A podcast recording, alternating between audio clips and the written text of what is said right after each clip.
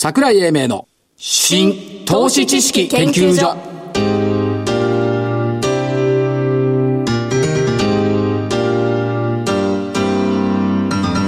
この番組は NPO 法人日本 IFA 協会の協力でお送りします。ごきげんよう桜井英明です。ごきげんようです。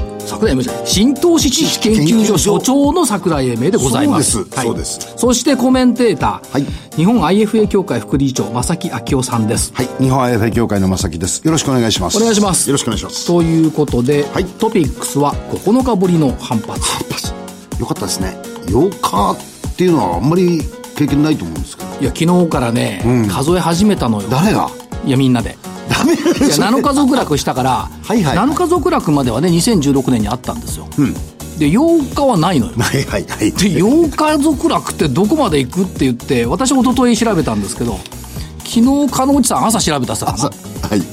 2012年の7月なの、2012年。うん、だからえっ、とアベノミクス始まって以来の8日続落だったんで、そう思うとねこれイタリアとかなんとか言ってるけど実は悪い材料は中にあるんじゃないのというふうにも思っていたんですね。昨日かまあはい。言ってましたけども、でむしろそんなことよりは、えーまあ一昨日の段階で火曜の段階で日経長官に骨太の法案に消費税10%引き上げを明記するっていう、明記する方向っていう記事が出て、はいはいこっちかなと思っていて、今朝の日経長官なんかでも、えっと、やっぱり政治に対する懸念、9月のお自民党総裁選に対する懸念なんかがあって、外資系なんかはそこをちょっと注意しているよっていうような声があったんで、はい。そっちかなとも思ってたんですよね。そっちかなだけど、あまりそこの確信みたいなものってないんじゃないですか？ない。んだけど、でしょ？このね、論法がすごいよ。内閣支持率急落、解散総選挙で自民党が負け、安倍首相退陣もしくは自民党総裁でなくなる。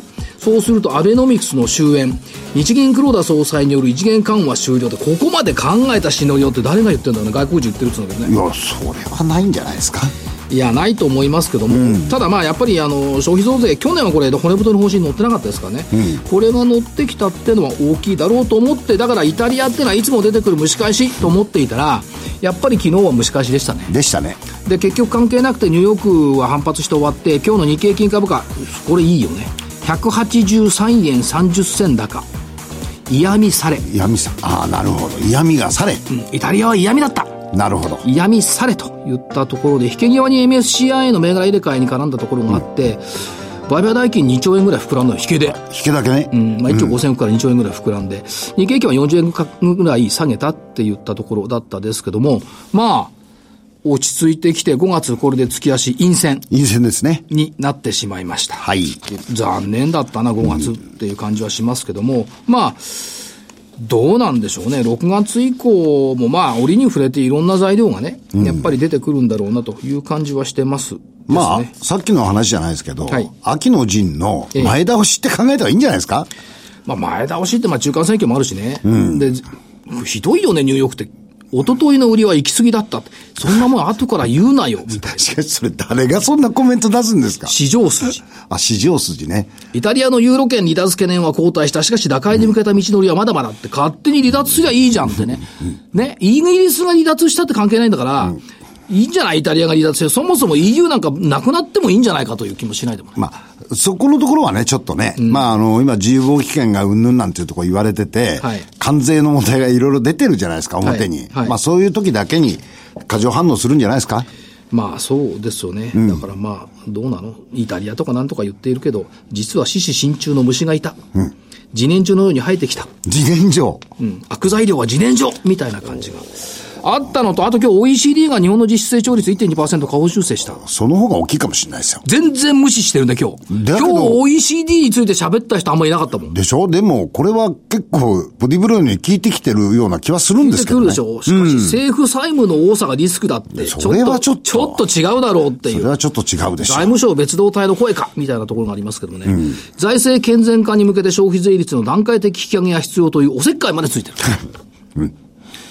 ね。まあ、それのおせっかいっていうか、なんか本当にそんな風な形で、そんな風なコメントが出てくるとは思いにくいんですけどね。まあ、あとはね、あの、やっぱり、その、情緒でものを考えるのはやめましょうっていうのがあって。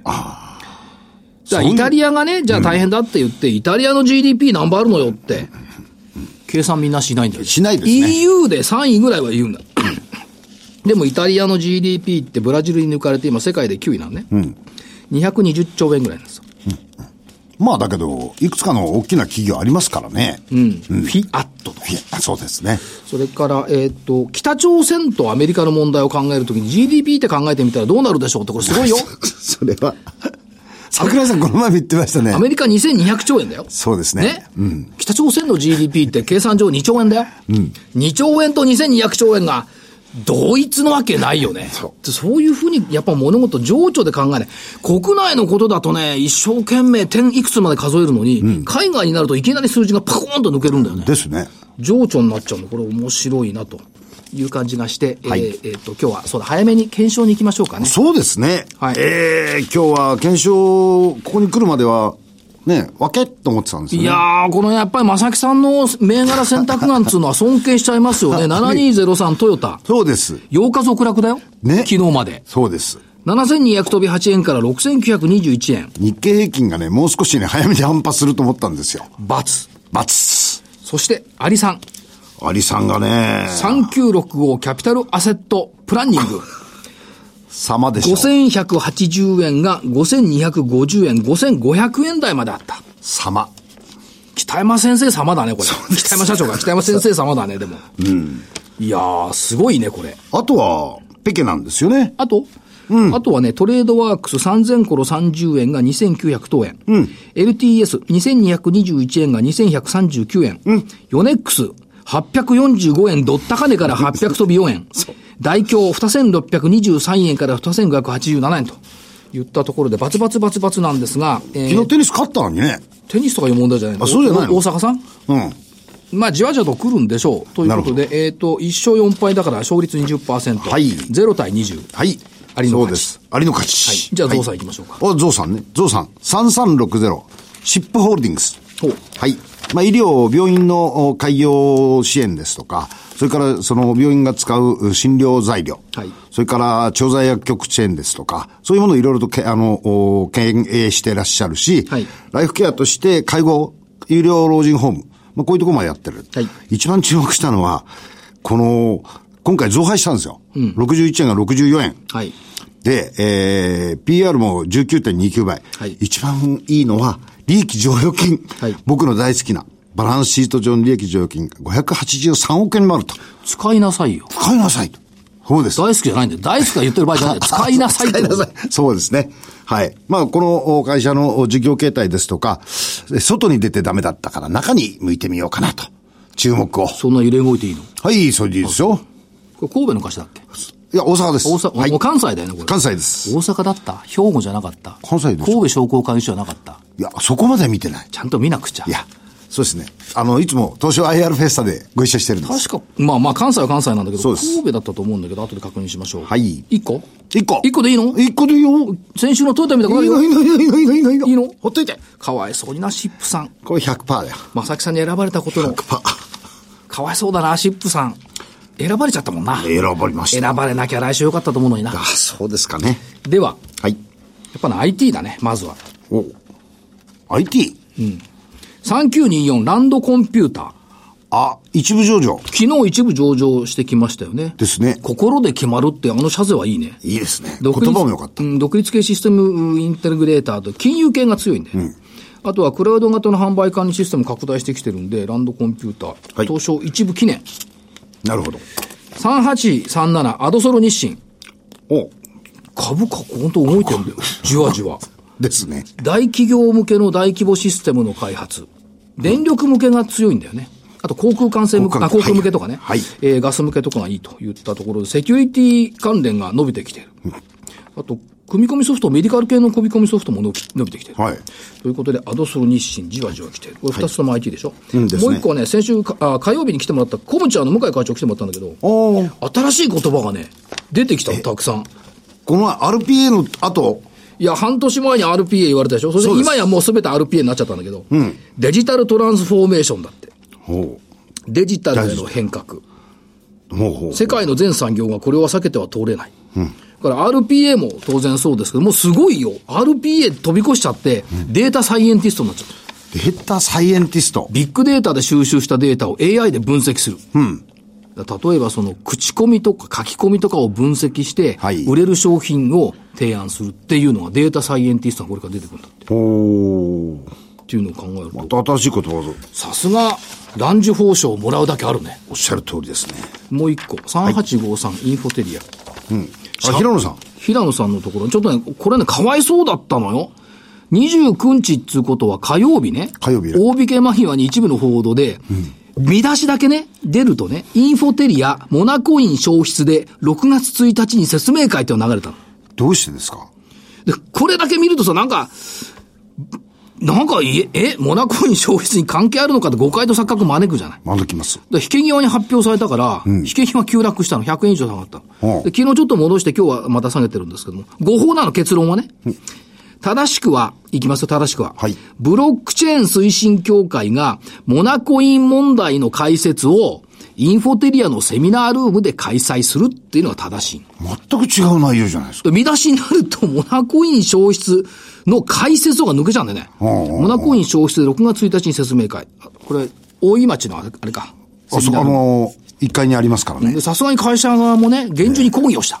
はい。そしたら、えっ、と、5時過ぎになって訂正記事は出ました。うん訂正、モナコインに関する記事出たんだけど、いや、それだけが問題じゃないだろうと。そもそもブロックチェーン協議会、あ推進協会が報道機関に送ったのは、報道発表じゃなくて、説明会のご案内だった。ああ、はいねはいはい。それをニュースのように報道したことっはどうなんだよって。あ、メディア向けに、こういうことやりますよっていうのを送ったわけ。説明会のご案内。説明会のご案内発表じゃないのに説明会のご案内があたかもニュースのようになっちゃった。っていうのはいかがなものか。まあ、マスコミっつうのはね、あの、記事は表現の自由だとかいろいろ言うんですけど、いや、ぼ、僕なんかはトップインタビューをすると、やっぱり確認するもんね、これで間違ってます、普通さ、なんかもらったらさ、確認するじゃん。普通そうですよね。ね、株だって受発注とかさ、株数とか値段とか確認するじゃん。これ大事故ですよ。確認しないことが、あまあまああるのよ。だから、モナコイン消失で説明会とくれば、機械は反応するよね。間違って読むよ。反射神経だけはすごいんだから。いや、それはネガティブに取りますもん。うんだそういった意味では神経質になってもなりすぎることはないなと、いうこともあるのと、あとヒンフォテリアは社名変更するんだよ。あ、そうです。アステリア。アステリア。製品ありましたね。製品名に限定するのかっていう意見はそうじゃなくて、より広げる。アステリアっていうのはつなぐこあのソフトだから、多くのものとかね、ことをつないでいくということですよね。ギリシャ語で星座。これで、えーっと、これね、ヒロンさんのね、ブログを読んでたら面白いな。えーっと、世の中にある様々な輝くものをつないでいき、新しい形、新しい価値を作っていきたいという願いが込めてあると。東証一部に上場した1958年に、ソニーは社名を東京通信工業株式会社から変更しました。はい。世に大きく羽ばたくために、私たちインファテリアも創業時より目指している世界市場に大きく羽ばたくために、より大きな翼を広げると。だから、えー私が社名変更に込めた。相当葛藤があったらしいよ。それはインフォテリアっていう社名をね、まあ自分で作ったんだからね。ところがね、ここで気がついた。アステリアもソニーも、干支は犬年で、どっちも犬年銘柄になっちゃうんだよね。おー犬年。1958年犬年だからなるほど。。はい、はい、はい。で、今年犬年だから。だから、犬年銘柄。年の半ばで復活ですかで、一緒。で、もう一つ、まあこれ IT で来たんだけど、明日から長野へ行くんでね。はい。長野ご一緒に。長野って上場企業たくさんのびっくりしちゃったね。これびっくりしましたよ。ね。でね、パーッと見てたら、これ良さそうだなと思ってたのがね、えっ、と、6099のエラン。あ、はい。これもいつの間にか一部行っちゃってるんだけど、全国の病院とか介護施設で身の回りのタオルとかさ、あの、レンタルしてくれる CS セットっつうのをやってんのよ。で、これ法人営業拡大してきて、まあ株価もね、随分上がってきてるんだけど、名前がいいよ、社長のね。桜井さん。桜井さん。一緒なんだよ。あとは、結構オールドファッションの6967新興電工。はい、はい。半導体パッケージとかリードフレーム、まあもともと富士通系だったんですけどね、最近比率は減ってきてるようですけども、車載向けが良くなってきてる。これ半導体製造装置向けが良くなってきてる。ということで、新興電工6967、日光さんの時好きだったよな、これ。漢字だったのかな？よくわかんない。キノコ、北斗。あ、はい1379。全国、今台湾とかに出してんだよ。キノコらしいですね。で、今年の秋は椎茸に進出するんだって。あ、そうなんですか。椎茸今までやってなかったんですか？北斗。ということで、長野関連3つはい。を入れてみました。長野、一緒に行っていただきますからね。15度らしいよ、寒いらしい。で、えーっと、おこの後は本日のゲストのご登場になります。桜井英明の新投資知識研究所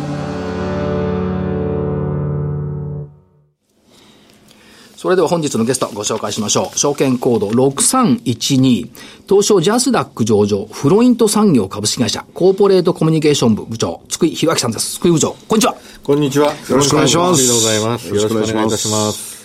フロイント産業さんといえば、知らない人はない。ない。そうですか？そうですかって。みんな知ってる。?B2B で、あの、なかなかですね、表にはねいただけないかもしれない。だって薬をつ、薬を作る、機械を作る会社って、世界に3つぐらいしかないでしょ？そうですね。あの、非常に少ないですね。はい。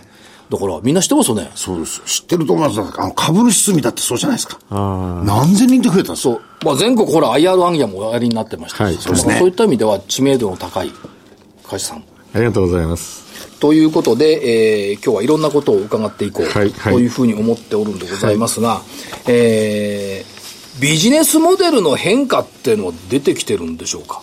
薬を作る機械って言ったところ。まあ、ビジネスモデルの変化というよりはですね、はい。あの、まあ、手前どもフロイント産業はあの製薬会社向けの装置を供給して、まあはい。50年にわたってきてるわけですが、ええ。最近そのコアな技術がですね、ええ。あの産業機器って言いますか、はい。あの、まあ、主に電池の分野。でも、あの、注目されてですね、はいあの、まあ、数字としても少しずつ、あの、出てきてるのかなと思います。ということは別に、別にビジネスモデルが変化したわけじゃなくて、コアのところにアドオンしてきた。みたいな感じ。そうですね、はいアドオンしたというよりも、コアのものがこう消化してきたっていうかですね、はい開かれてきたっていう方が近いかなと思います。なるほど。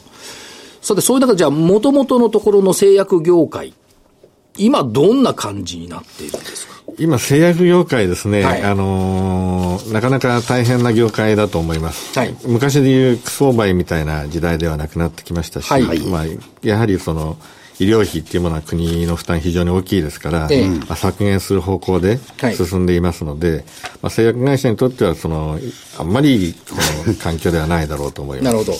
ただ、どうなんでしょう、その、もうもちろん日本はそうですし、少子高齢化っていうのが進んでくるっていうことは、薬の需要はやっぱりそうは言っても世界中で高まっていくってことはあるんでしょうか？どうですか？そうですね。基本的には、あの、経済が豊かになる。えまたその高齢化っていうのは、あの、両方こう、プラスって言いますか、薬の消費にはプラスで効いてくるかと思います。そういった意味では、やっぱり世界中の人々に貢献してるって、これはもうずっと継続してますよね。これはまさに、あの、その通りですし、はいこれからもですね、さらにそういう、こう、貢献度をですね、はい高めていくっていうのが、まあ、当社の、こう、方針って言いますか、はいあの、方向性です。で簡単にその薬を作る機械と言いますが、深いんですよね。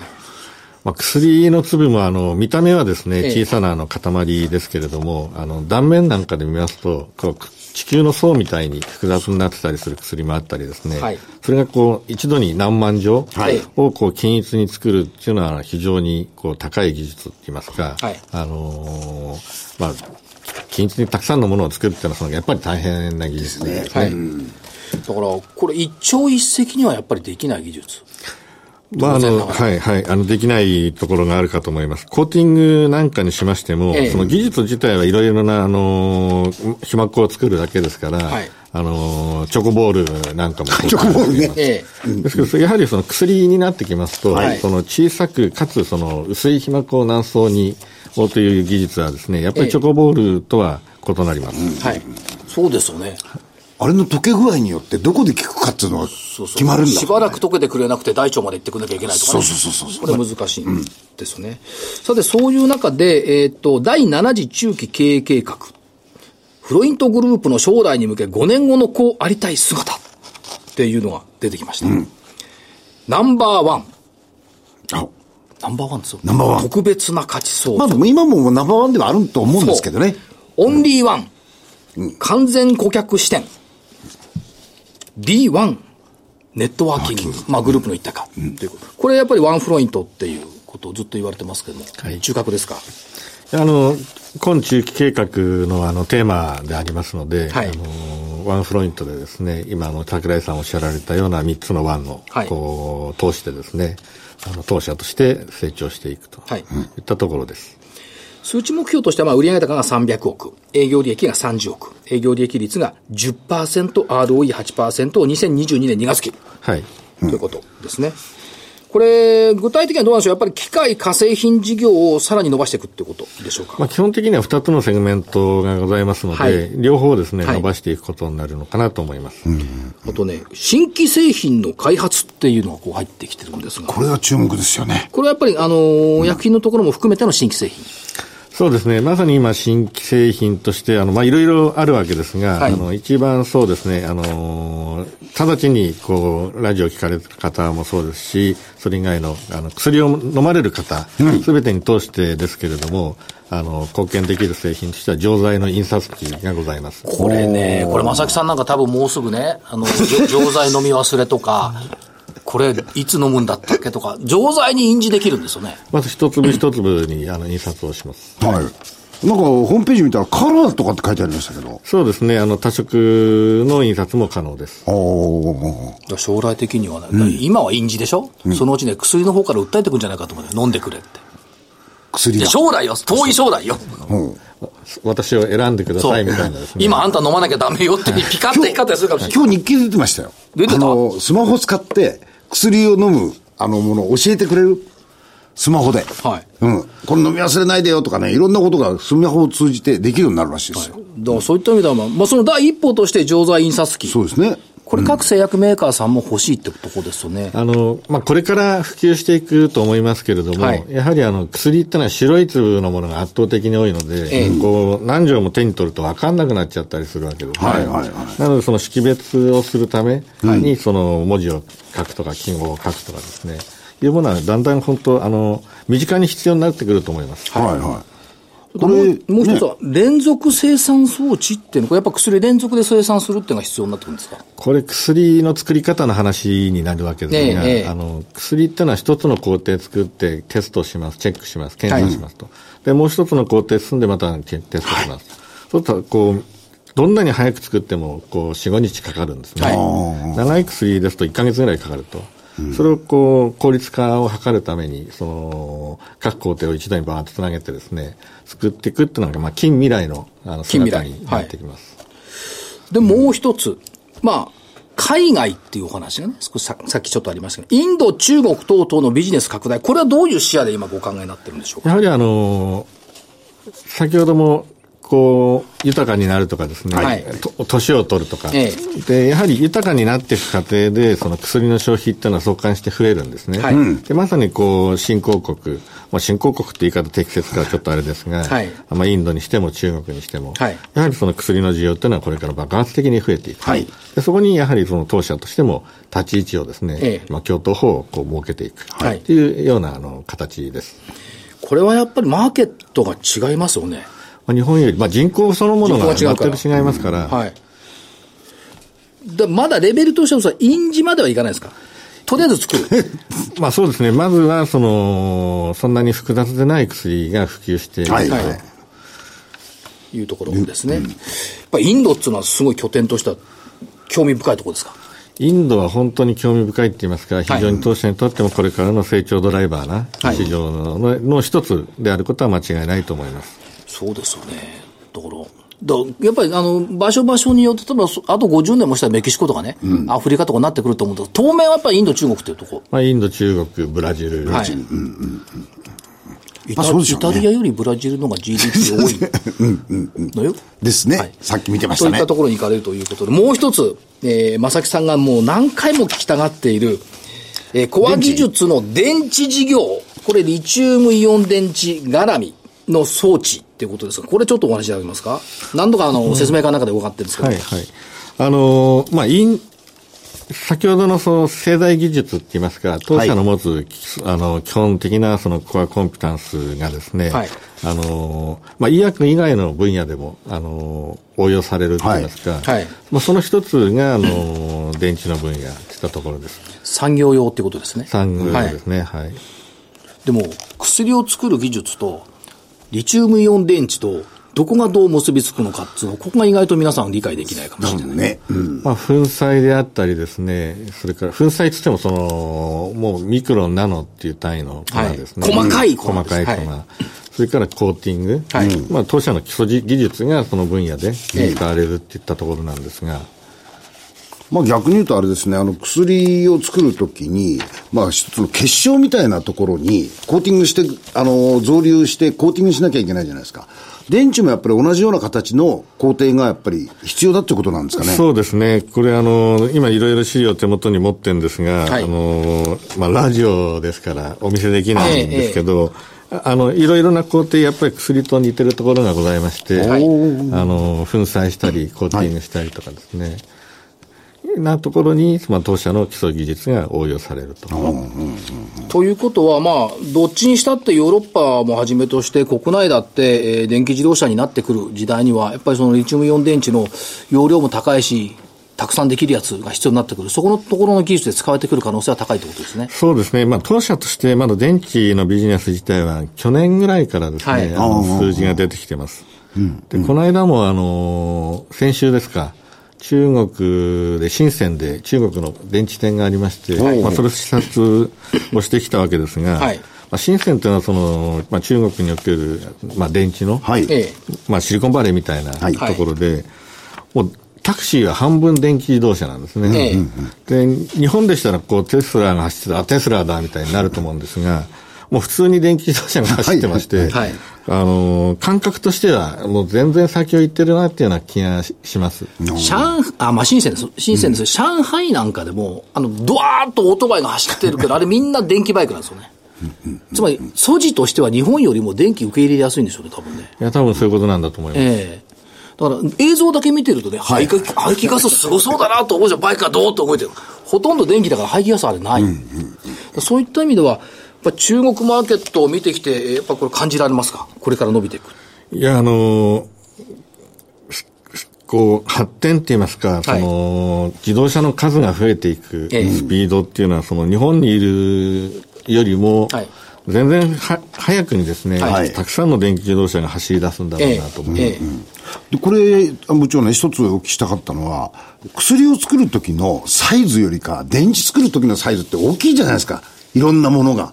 例えばその、おえー機械自体も大型にならなきゃいけない。そういうふうな形っていうのは、事業の、あの、利益率から見たらどうなんですか？これ何とも言えないです、今の時点あそうなんですか？ね。あのーただ大きくなれば、あのー高くなるっていうようなところも、必ずしもそうも言えないと思いあますし、あ。とはいえとはいえ、その製造の工程でですね、はいあの、ただ大量のものを、さっきの薬じゃないですけど、一粒一粒みたいな世界と同じで、あの、大きい装置があればそれだけのものがただ作れるってわけでもなさそうなんですね。ああ、なるほど、なるほど、なるほど。さっきあの、ちょっとずつこう数字化してきたっていうお話がありました。リチウムイオン電池関係で、やっぱりこれ受注活動は積極的にやっておやりになっているというふうに考えていいんです。そそれともこれからっていうふうに考えた方がいいいえでしょう、かもう積極的に展開をしています。で、中国は、あの、国も広いので、はいあの、まあ、大抵の国、その医薬の分野でしたら、はいあの、一国に一代理店みたいな形なんですが、あの、まあ、最初から二つの代理店でスタートをしておりまして、はいあの、地域を分けてですね、ということは、これ多分、あの、評価としては、電極材の製造過程を幅広くカバーする品増量が評価されている。ということでしょうか。まあ、その通りだと思います。これ政府、あの、政局と府局ってあるじゃないですか。これ両方とも御社の技術が使われるっていう。あの、まあ、作り方として、正極も負極も、あの、似た工程をたどるんですけれどはあはあはも、あまあ、それぞれ物質が違うというところが、あの、分かれるところで、はい、はい、はい。でこれはあの、今のリチウムイオン電池もそうですし、まあ、その次の世代に、そのこ固体電池って言いますか、はい。その時においてもですね、結局電池ですから、はい。電極材はあるわけですね。はい。なので、あの、今が始まったところですけど、まあ、いきなり、こう、じゃあもう来年でこのビジネス、てっぺんかな、みたいなわけではないだろうと思います。それはそうですよね。まだこれからだ電極材が両方あって、そこセパレーターで分けといて、そこから電池になるんだから。そうそうそうそうでそどどっちにしても必要なんですよね。結局そういうことだと思います。はい。となってくると、これはどうでしょう、その中継なんか見ていると、まあ、まだまだこれは目の段階じゃないですか。やっぱり2022年だと結構花開いてるもんでしょうか？どうでしょうか？まあ先の話になっちゃうんですまあそうですね、あのー2017年が110万台ぐらいなんですね、電気自動車が世界中で。はいはいで2025年の時には1100万台で10倍なんですね。10倍はいですから2022年ってまあ途中ですけれども、ええやっぱりその800万台とかぐらいの水準なのかなと。それくらいこう電気自動車が普及するということは、ええ当然電池は必要になってくると思いますし、はい電池が必要になってくるということは、その電池を作る装置も必然的に必要になってくるだろうとは思います。それはだからワールドワイドに拡大していく。ですね。これ日本のそもそもリチウムイオン電池メーカーそのものは今社会的に受注活動というか発展、あの研究活動、開発活動やってますよね。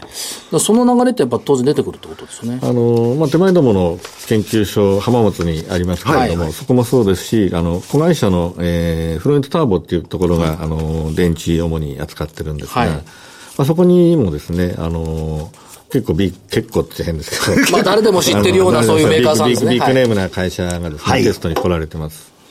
まさきさん行ったんだっけ浜松？行きました。どうでしたご。薬を作る工程の中でもって本当にびっくりしましたよ。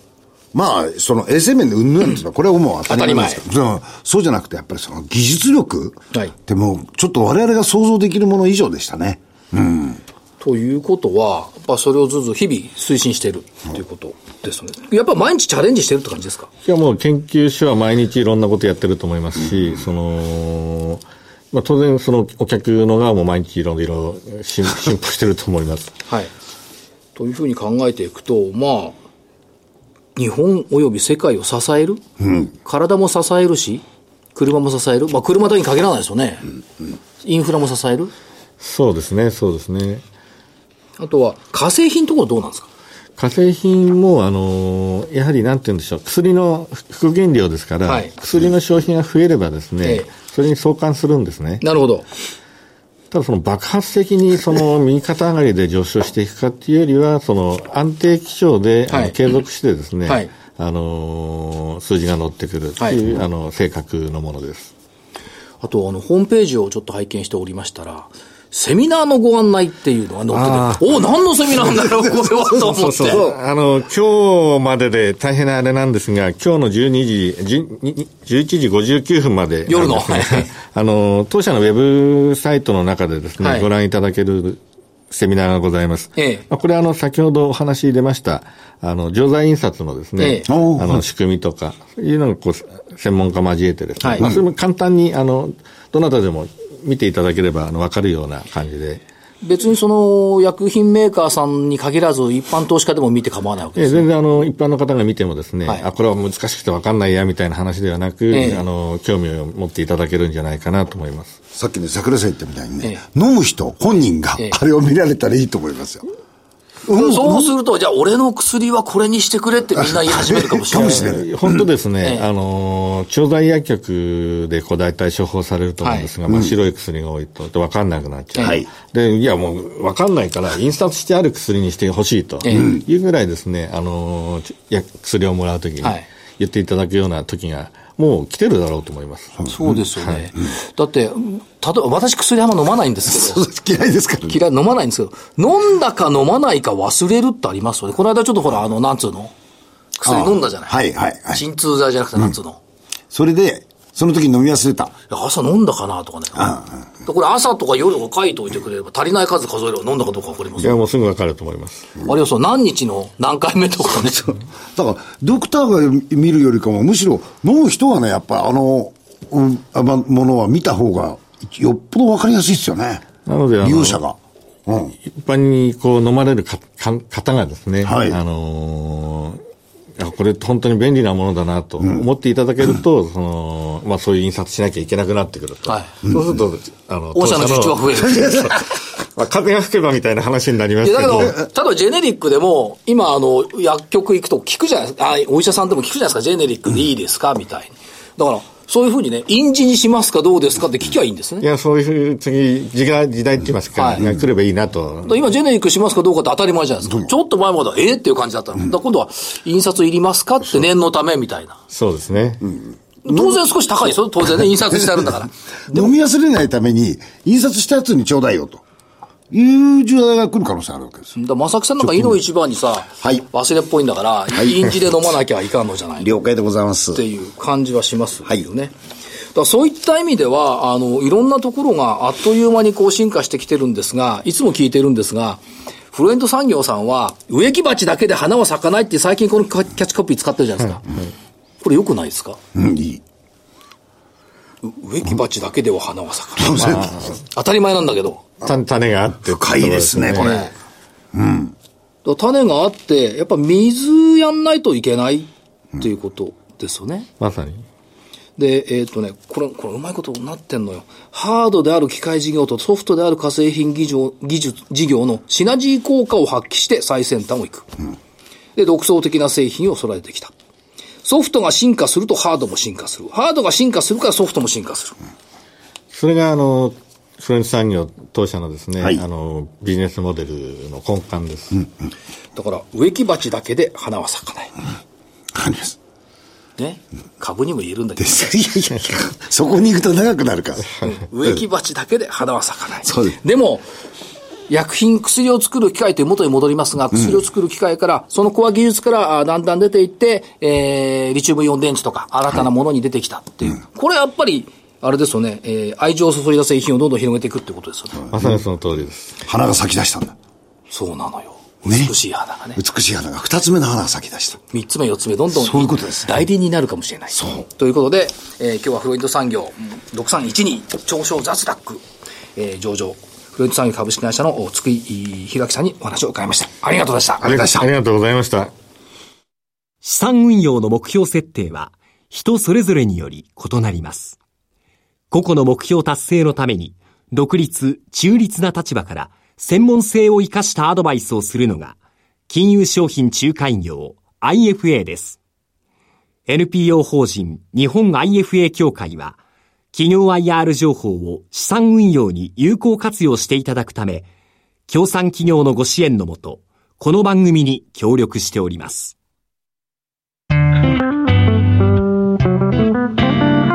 桜井英明の新投資知識研究所